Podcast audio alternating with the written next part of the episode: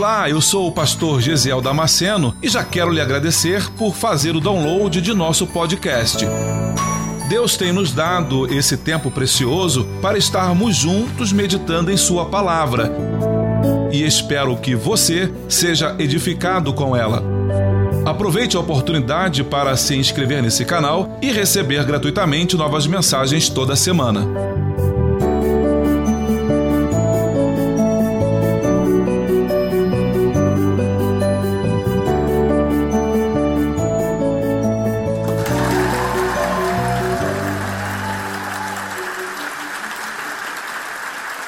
Abra sua Bíblia em Gênesis no capítulo 4. Glória a Deus, Deus é bom. Deus é bom. Aleluia. Se achou, diga amém. Diz assim as sagradas escrituras. Exilá teve a Tubal Caim, mestre de toda obra de cobre e de ferro, e a irmã de Tubal Caim foi Naamá. Pai Santo e Glorioso, bendito Deus, nós te agradecemos pela tua palavra, que nos transforma, que nos molda, que nos muda. Oh Pai amado, nós te agradecemos por estarmos nas tuas mãos, Senhor, e pelas tuas mãos nós somos moldados. Ministra o nosso coração nesta noite, traz, Senhor Deus, o entendimento da tua palavra e da tua verdade. É a nossa oração no nome santo de Jesus. Amém. Ah, você pode tomar o seu lugar. Aleluias. Glória a Deus. Que texto interessante. Que texto é esse que eu estive lendo há alguns dias atrás. Esse texto que nós lemos é um texto que antecede o dilúvio. O dilúvio só vai acontecer no próximo capítulo.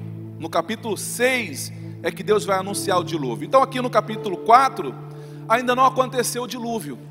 Também não aconteceu, obviamente, a Torre de Babel. Estamos falando bem, bem, bem do início, bem do iníciozinho da história cristã, da história do povo hebreu. Capítulo 4 diz que Tubal Caim, ele é da descendência de Caim.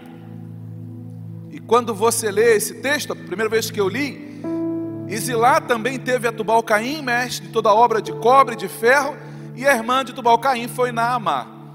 E eu parei diante desse texto e eu falei: Meu Deus, o que isso quer dizer? Não é assim. A gente se depara com alguns textos na Escritura e a gente pensa: o que esse texto está querendo dizer? E a gente não consegue, no primeiro olhar, entender o que Deus está comunicando conosco. Mas aí, um coração perseverante, um coração fervoroso, ele não vai sair de diante de um texto até que o Senhor fale ao seu coração. Então, deixa eu fazer um desafio para você. Todas as vezes que você se deparar com um texto que você não entendeu de imediato, coloque no teu coração o propósito de não ir adiante, enquanto Deus não revelar a você, trazer ao teu coração um entendimento sobre aquele assunto. Porque na medida que eu fui lendo e tendo já esse, esse discernimento do Senhor, eu permaneci nesse texto e comecei a ler, e eu falei, meu Deus, que, o que, que você quer me mostrar aqui, Senhor? O que, que tu queres comunicar ao meu coração? O que, que tu queres me ensinar? E aí eu fui descobrir que Tubal Caim, ele é da descendência de Caim. E Tubal Caim significa então o ferreiro. A palavra Tubal Caim significa ferreiro. O texto está dizendo que esse Tubal Caim, ele é mestre ele é um profissional, ele é alguém perito para trabalhar com toda a obra, feita de cobre ou feita de ferro. Mas nós estamos falando isso de muitos e muitos anos atrás.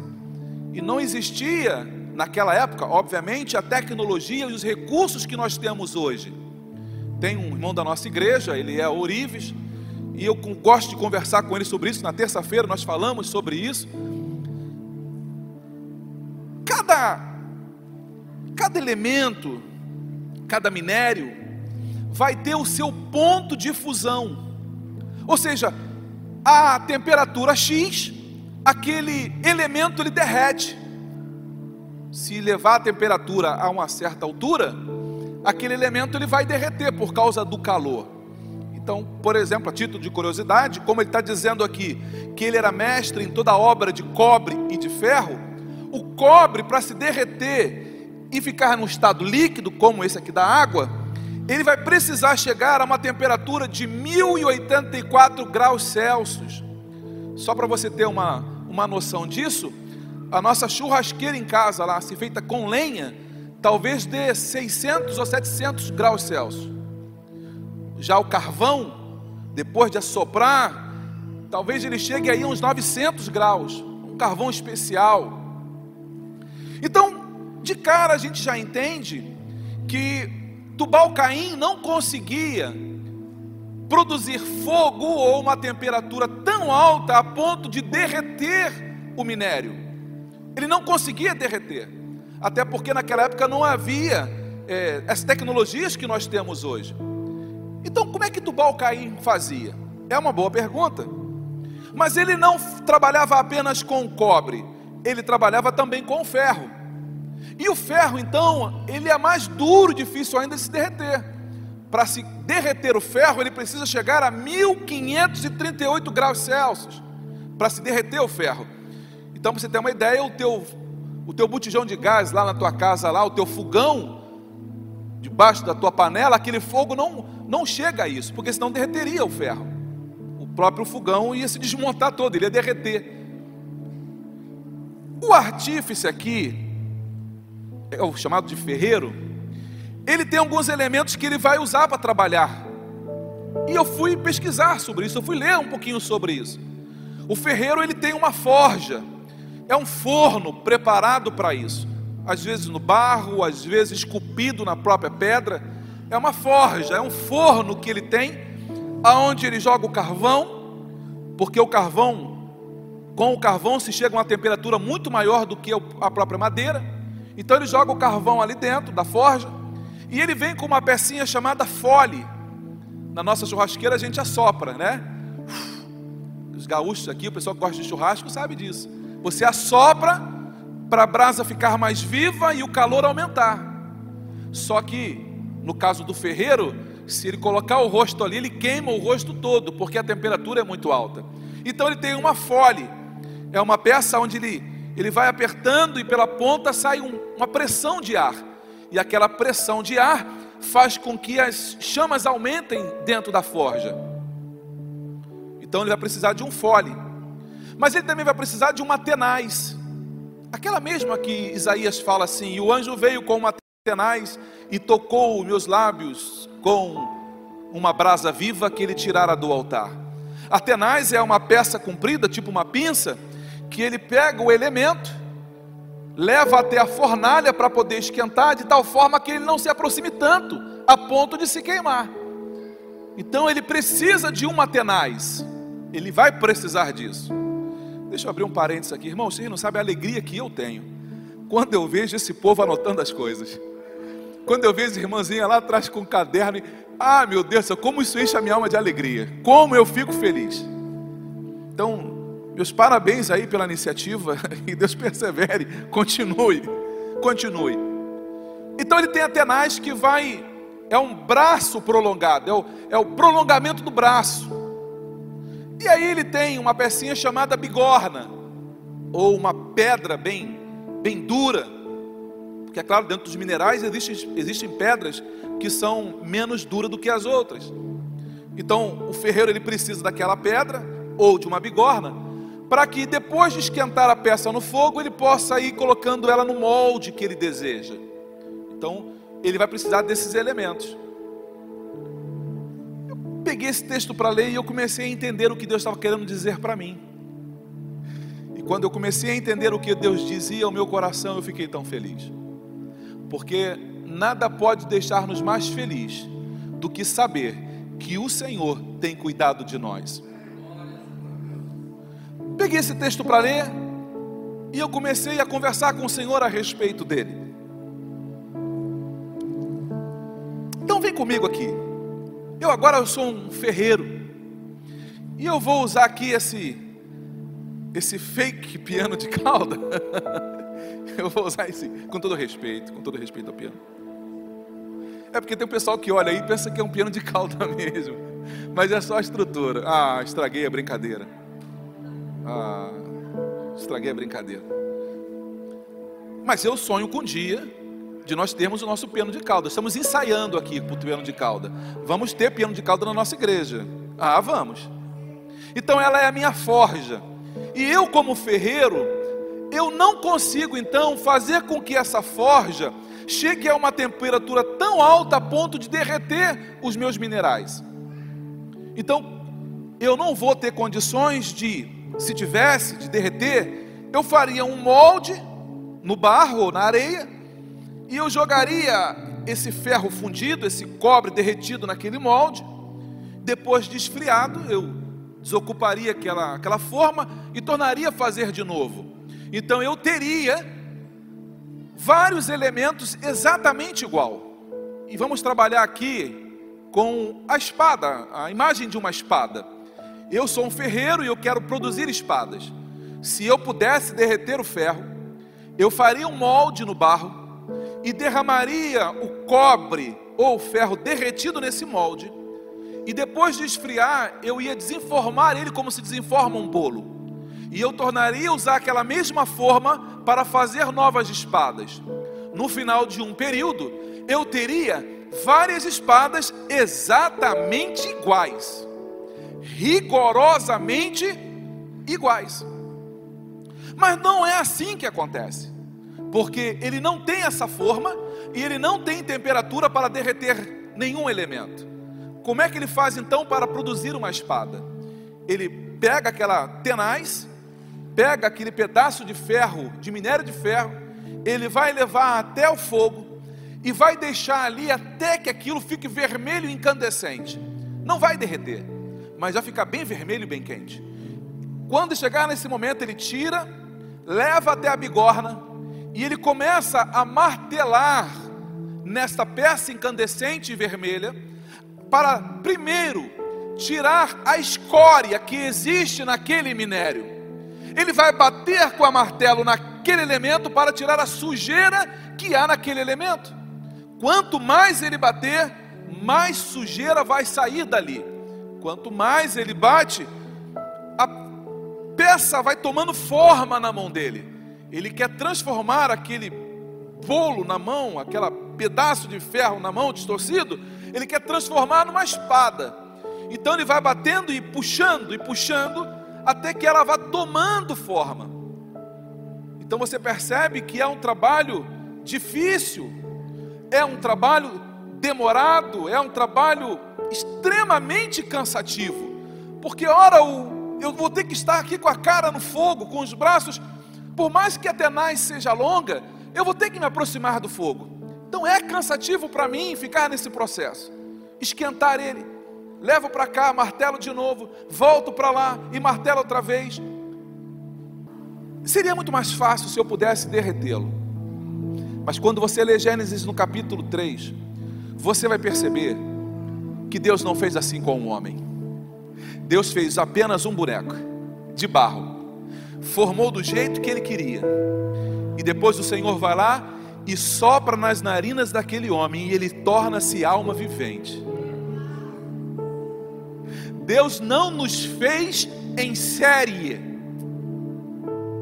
Nós somos distintos e com uma identidade própria e particular de cada um.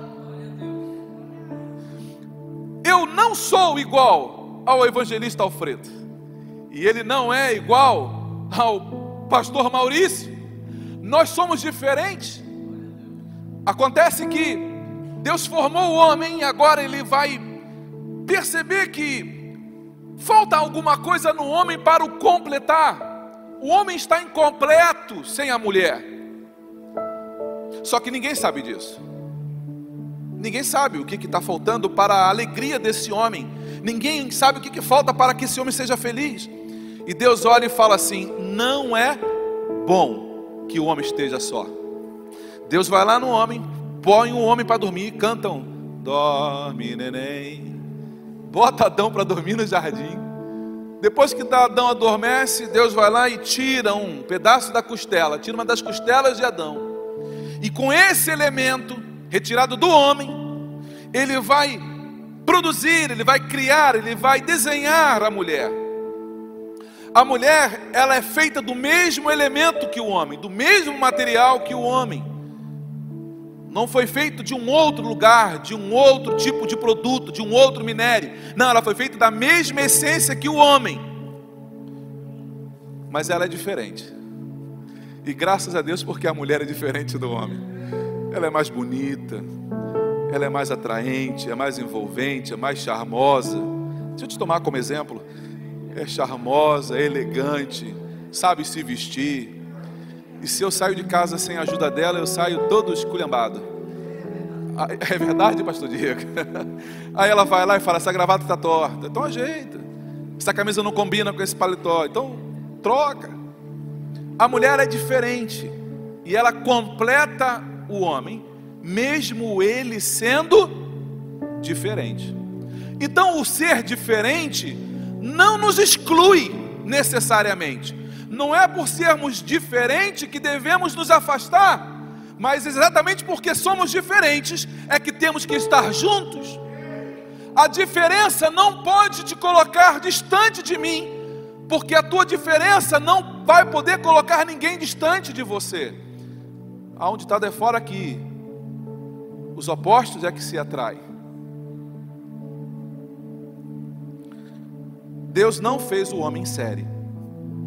Então, meu irmão, deixa eu dizer para você: você tem identidade própria. E sabe quem fez isso? O Senhor. Você não é obra do acaso. Você não chegou ao ponto que está por um descuido do céu. Falando do ferreiro,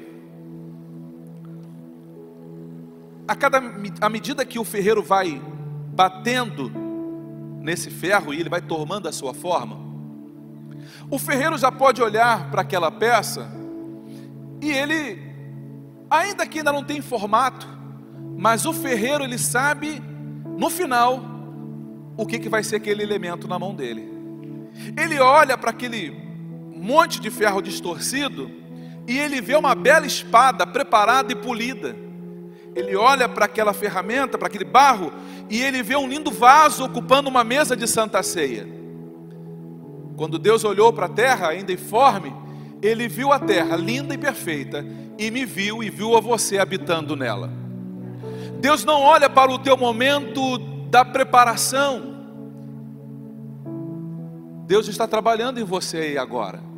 E talvez você diga, pastor, eu estou passando pela luta, eu estou passando pela moenda. Pastor, eu estou passando por uma pressão muito grande. Eu sei disso. É porque o nosso grande ferreiro está trabalhando na tua vida.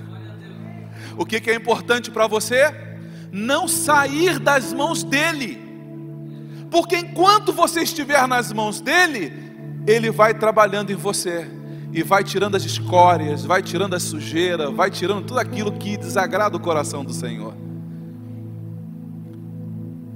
quando eu servi o quartel, existia uma canção que a gente cantava, e o refrão dizia assim: É no fogo bem mais alto que se forja o aço bom.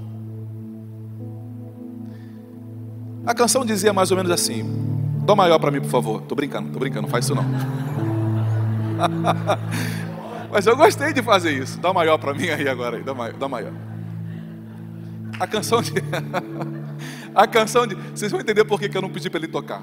A canção dizia assim: Eu tenho uma mania que já é tradição de nunca me render e nem cair no chão. Por isso, quando eu vejo um fuzil lá na bandeira, sei que eu vou vibrar, nem que leve a vida inteira. O que eu tô fazendo, pouca gente quer fazer. A fome, o frio é grande e o cansaço é para valer. Mas se me perguntar, eu respondo em alto tom: No fogo bem mais alto é que se forja o aço bom. Eu tenho uma mania. E nós cantávamos aquilo.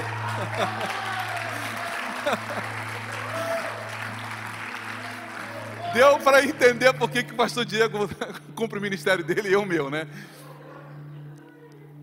Mas eu nunca mais me esqueci. Olha lá, um sargento do EB lá vibrando lá com a canção lá atrás. Mas é no fogo bem mais alto é que se forja um bom soldado. Meu irmão, não foge da luta, não. Pode estar tá difícil, e eu sei que deve estar tá difícil para você. Mas entenda uma coisa: quanto maior a fornalha e quanto maior as pancadas, significa dizer que Deus vai te deixar do jeito que Ele quer. Não foge, não foge da pressão. Pastor, a pressão é grande. Às vezes você encontra algumas pessoas dizendo: Ah, pastor, eu tenho chamado para ser pastor. E eu fico olhando: Ai, que legal. Ah, pastor, eu tenho chamado, eu queria ser obreiro. Puxa, que bacana. E conforme diz o apóstolo Paulo, eu não posso dizer diferente. O apóstolo vai dizer que aquele que deseja o episcopado, episcopado, excelente obra deseja. Então, não é ruim você desejar isso não. Mas deixa eu dizer agora por trás dos bastidores. Há um processo até chegar lá. Há um processo. E aqueles que fogem do processo não viverão o propósito. Se você deseja ser usado por Deus, se submeta. Se submeta às fornalhas, se submeta às pancadas da vida. Você sabe por que, que nós temos uma geração tão fraca que a gente costuma ver por aí? Aqui na nossa igreja, graças a Deus, isso não tem. Mas aí fora, por outros lugares, a gente vê. É aquela geração que, que nunca passou por pressão Tem, tem um pessoal, nada pessoal, pelo amor de Deus. Você vai jantar, vai comer. Não, eu não como verdinho. Como é que é? Não, eu não como verdinho, não. Não, mas nem um brócolis. Não, nem um brócolis. Mas nem um, nem um alfacezinho. Não, não, alface, não, não, não. Uma cebola. Uma berinjela. Não. Por quê? Porque muito provavelmente, salvo as exceções, muito provavelmente não teve dificuldade na infância, não passou fome, não teve privação. Quando ele falava, a mãe preparava, eu tenho, falei isso no culto das seis, como está filmando, eu sei que depois vão brigar comigo, mas eu tenho uns parentes que ele não comia o arroz se tivesse, se ele encontrasse no prato dois arroz colados um no outro, ele não comia comida. Ah, não. Ah, agora juntos se venceremos. Essa gororoba, eu não vou comer esse arroz colado. Mãe, não, não desce, mãe, nem, não, não, nem desce, mãe. Aí eu na casa dele assistindo aquilo, e ele falava, aí ela falava assim, não, então eu vou fazer um todinho para você. Aí ela ia lá e fazia um ovo maltine, e batia ovo maltine. É, é isso aí. Aí batia o ovo maltine, fazia um misto quente, aí levava para ele. Ah, obrigado, mãe. Ah, eu te amo. Não preparou o filho para os reveses da vida. Depois, os anos se passaram. Aí ele se alistou, ele queria ser PQD, boina vermelha, porque era uma onda com as menininhas da igreja lá, né? Chegar de boina vermelha. Mas para colocar uma boina vermelha, vai ter que comer berinjela, meu irmão. Para botar uma boina vermelha e um boot marrom, vai ter que comer o que você não quer. Para ser um bom obreiro, vai ter que passar por coisas que você não vai querer. Jesus mesmo falou assim: Pai, se possível for, afasta de mim esse cálice. Eu não queria passar por isso aí, não quero passar por isso aí, não. Mas nós teremos que passar por isso se desejarmos viver todos os propósitos de Deus para a nossa vida. Não adianta fugir, meu irmão. Não adianta fugir. Ele foi para o quartel, se inscreveu e foi selecionado para ser paraquedista. Calma, agora tem que fazer o teste. Vai ter que ficar alguns dias lá no Mendanha, numa montanha, lá no Rio de Janeiro. E aí, eles já estão há três dias sem comer. Irmãos, o sargento fala assim: ó, vou dar uma dica para vocês. Ó, aquele bambu ali, se você cortar o bambu lá embaixo, aquilo ali é quase um palmito. Os caras estavam arrancando aquilo com a mão. Comia borboleta quando passava no alto. Tanajura, é o cara comia aquilo com iguaria, como se fosse. Ele já olhava para um bicho para matar um bicho para comer, uma cobra, um jacaré, alguma coisa, porque a fome era tamanha que já não se importavam mais. Enquanto eles estavam descascando os legumes para os oficiais, eles iriam jantar as cascas dos legumes. A sopa dos oficiais era carne e os legumes cortadinhos dentro da panelinha bonitinha. Mas os dos soldados eram as cascas de legume cortado. E aí tá dando briga na fila, porque eles, aquele que não comia arrozinho colado, agora a fome está fazendo ele comer até a casca da batata. Estão estão tirando para o ímpar para ver quem come a, a, casca da abóbora. Não é nem a abóbora, é a casca da abóbora. Cara, tu quer me vender esse, esse teu brócolis aí? Tá? Essa, esse, tu quer me vender esse brócolis aí, cara? Não, tá maluco, cara? Eu troco, eu te dou meu coturno. Não, cara, meu brócolis é meu. O que, que é isso? É porque a luta é ela que nos forja, é a luta que nos prepara para a vida. Todas as vezes que eu merecidamente apanhei do meu pai, não teve nenhuma que eu não tenha apanhado merecidamente. Todas as vezes eu dou graças a Deus porque o meu pai me corrigiu. Papai fazia aquilo por amor. É claro que na hora das, das chibatadas eu não, eu não conseguia pensar, nossa, como ele me ama. Eu não conseguia pensar nisso. Eu dava as pulinhas, ah, eu sei que é o teu amor, papai. As varas marcando a perna toda. Mas hoje eu sei que ele fazia isso, mas por dentro ele estava chorando porque a Bíblia diz que o Pai corrige aquele a quem ama. Se o Senhor está te corrigindo, é porque Ele te ama. Eu dizia assim para meus funcionários quando gerenciava a loja: enquanto eu estiver pegando no pé de vocês, fiquem felizes, porque eu ainda acredito em vocês. O dia que eu começar a ver as coisas erradas a teu respeito e eu não falar mais nada, aí você tem que se preocupar. É porque eu desisti de você. Sabe por que você está passando por angústia, meu irmão? Sabe por que você está passando por angústia, meu irmão? É porque o Senhor não desistiu de você. E Ele está trabalhando na tua vida para te deixar do jeito que Ele quer. Um bom soldado, preparado, que não vai fugir da luta.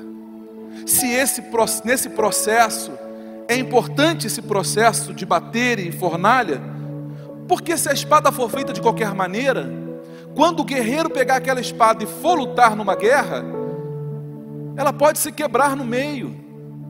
E aí, do que me adianta uma meia espada?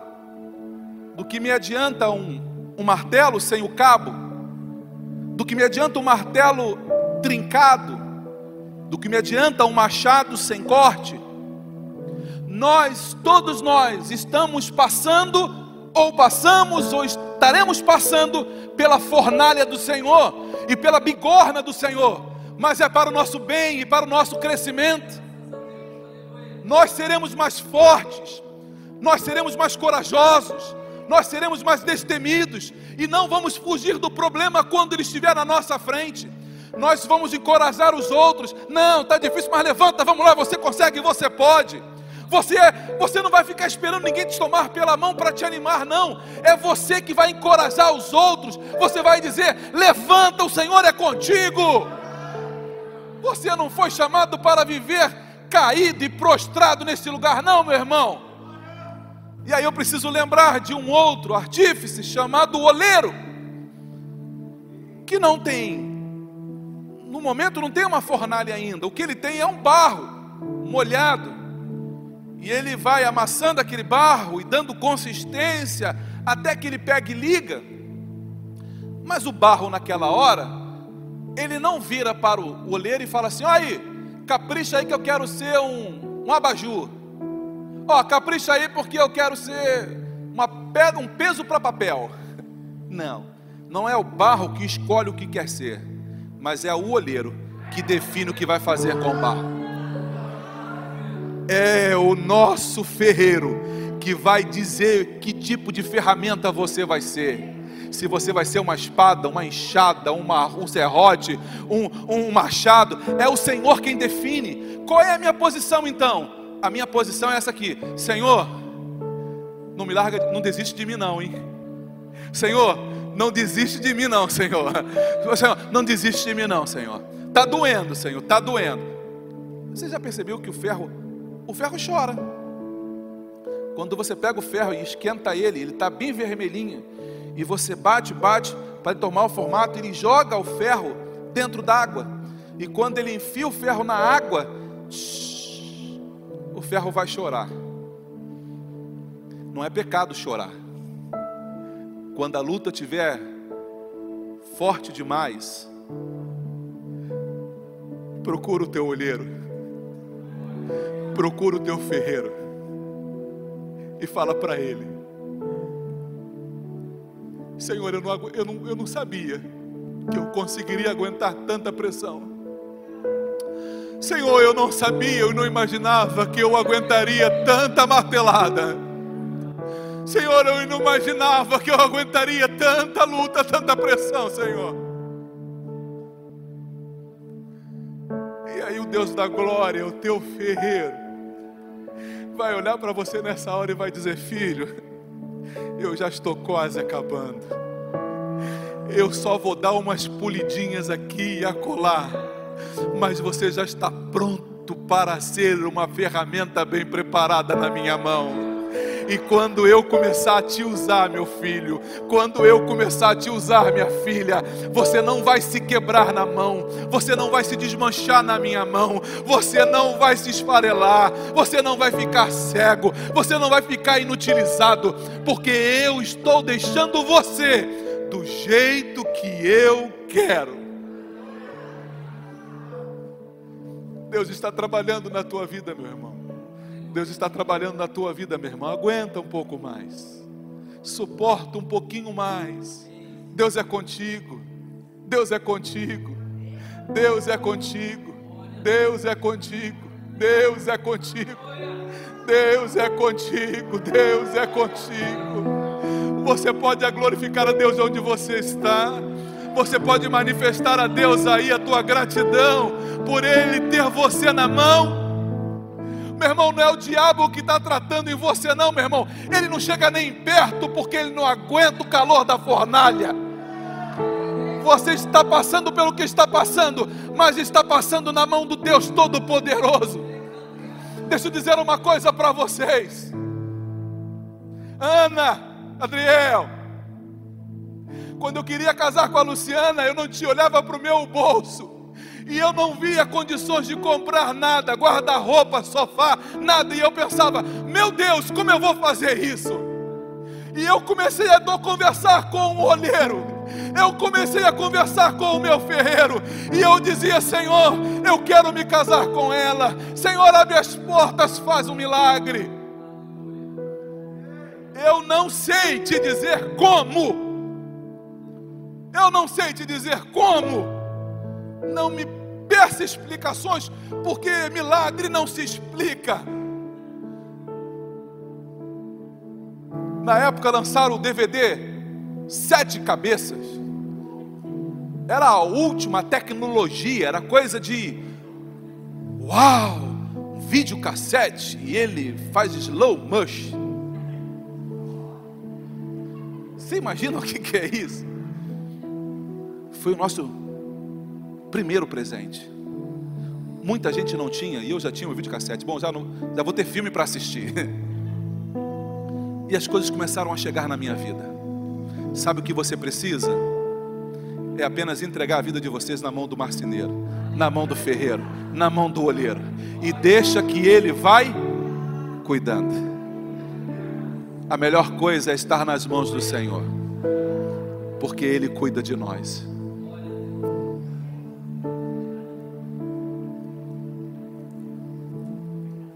De repente você se antecipou. E você olhou e falou: Ferreiro, tá bom, tá? Já deu. Já deu de calor e já deu de martelada. Agora eu tô, tô pronto. E aí você saiu uma ferramenta meio capenga.